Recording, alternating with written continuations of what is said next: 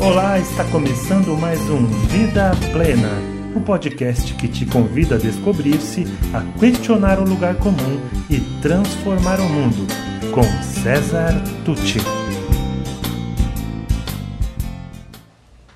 O futuro te assusta? Para você é uma ameaça ou um novo campo de oportunidades? Seremos substituídos e, quiçá, dominados pelas máquinas? Será?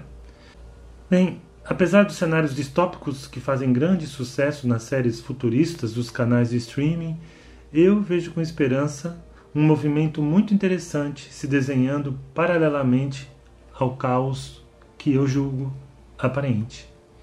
A famosa lei de Moore demonstra que nossa capacidade computacional cresce de maneira exponencial e muito em breve atingirá realmente dimensões antes inimagináveis.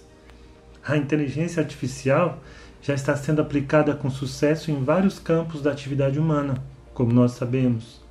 E como você deve estar vendo por aí nas diversas reportagens de revistas e de TVs.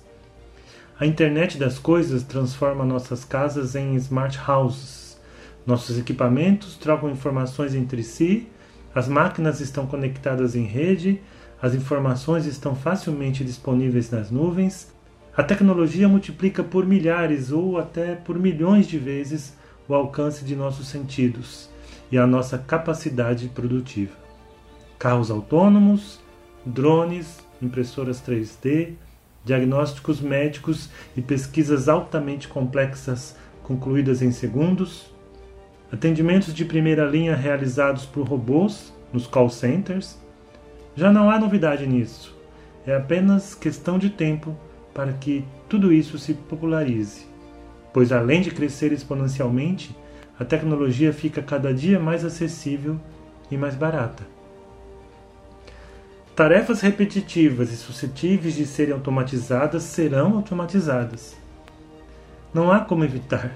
Seria como querer que, por exemplo, após inventar a roda, o homem decidisse continuar a viver sem a roda. Obviamente haverá impacto sobre o trabalho e mais especialmente sobre o emprego, o que já vem preocupando cientistas sociais e pensadores de todas as áreas há tempos. Estudos apontam que muitos postos de trabalho serão eliminados e que uma grande parcela das nossas crianças exercerá profissões que ainda nem foram criadas. É incrível, né?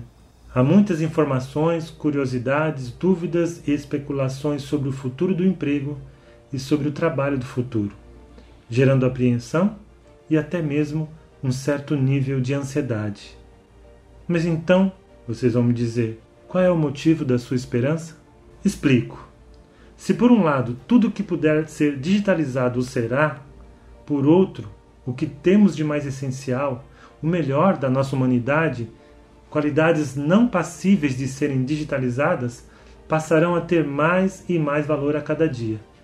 Veja bem, criatividade, sabedoria, intuição, amor ao aprendizado, empatia, compaixão, entusiasmo, integridade, generosidade, colaboração, coragem, humildade, bom humor, capacidade de transcendência e tantas outras virtudes e forças de caráter serão o nosso diferencial no mundo altamente conectado, com estruturas mais e mais horizontalizadas, em que as máquinas e sistemas farão a parte repetitiva e maçante do trabalho, liberando-nos para interagir, para criar, para inventar, inovar, produzir beleza, investigar os mistérios do universo, filosofar, exercitar a nossa espiritualidade. Não por acaso, desde já as empresas estão valorizando as competências socioemocionais e a chamada inteligência espiritual de seus colaboradores. A falta de uma competência técnica pode até ser contornada através da capacitação e de treinamento específico. Mas empresas realmente prósperas e diferenciadas não se sustentam sem pessoas com vontade de aprender, capazes de desaprender o que for preciso, cooperativas, inovadoras, com visão sistêmica, comprometidas e mobilizadas por uma causa em comum. O Fórum Econômico Mundial listou recentemente as 10 competências que mais serão valorizadas no mercado até 2022. Vamos a elas. 1. Um, pensamento inovador e analítico. 2. Aprendizado ativo e estratégias de aprendizado. 3.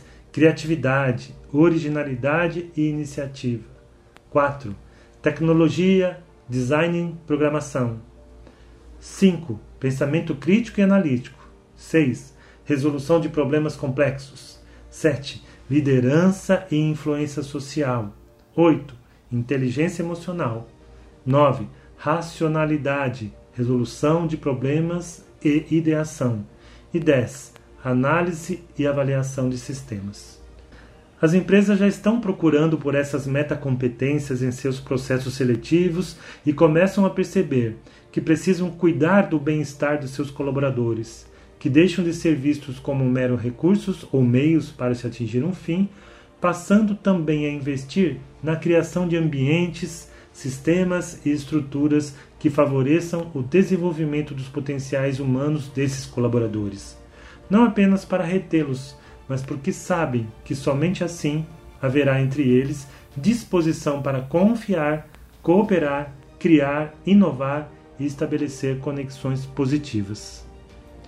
Os colaboradores, por sua vez, para fazer frente aos novos tempos e ao tipo de empresa que tanto desejam, que lhes ofereça mais sentido, realização e autonomia, terão que amadurecer, adotando posturas mais responsáveis e coerentes exercendo o protagonismo e se dispondo de fato a contribuir de forma consciente com a causa que abraçam conjuntamente, enquanto durar aquela parceria. Todos os aspectos desse novo cenário são discutidos em nosso workshop Metacompetências e Futuro do Trabalho. São questões abertas, pois estão em constante mudança. Não posso negar, há aspectos preocupantes nesse cenário Ainda temos dificuldades para agir no padrão ganha-ganha. Estamos longe de ser uma sociedade justa e equilibrada. Será preciso inverter a lógica da pura competição pela máxima cooperação.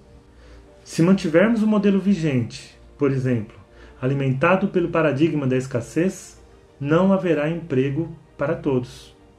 Neste aspecto, mais uma vez, teremos que nos valer do melhor da nossa humanidade para rever nosso modelo de sociedade, redefinir nossa visão de, do trabalho, reavaliar a forma como exploramos os recursos naturais e nossos padrões de consumo, repensar questões sociais importantes, como a redistribuição da renda, a ocupação dos espaços, o combate às desigualdades, os modelos educacionais e tantos outros desafios que nenhum robô resolverá por nós.